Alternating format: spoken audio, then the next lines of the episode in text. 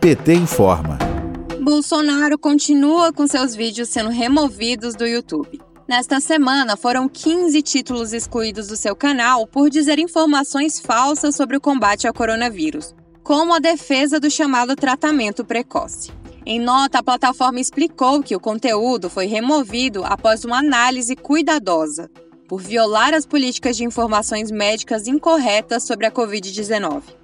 Segundo o site Olhar Digital, dos 15 vídeos publicados, 14 deles eram lives feitas por Bolsonaro em 2020 e 2021, onde ele insistia em recomendar o uso de drogas ineficazes contra a doença.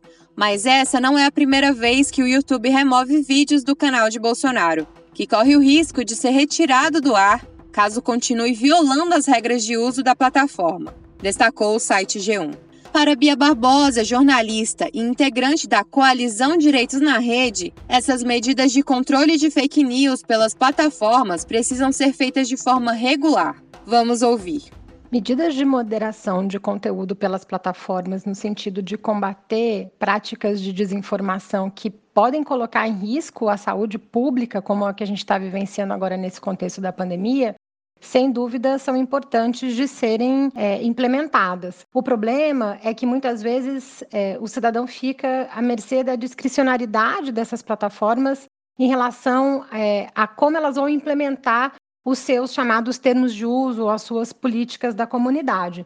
No caso, por exemplo, das lives do presidente Bolsonaro, essas lives vêm sendo é, sistematicamente é, transformadas em espaços de disseminação de desinformação sobre a Covid e também de fake news sobre outros temas, com impactos sérios para a população brasileira.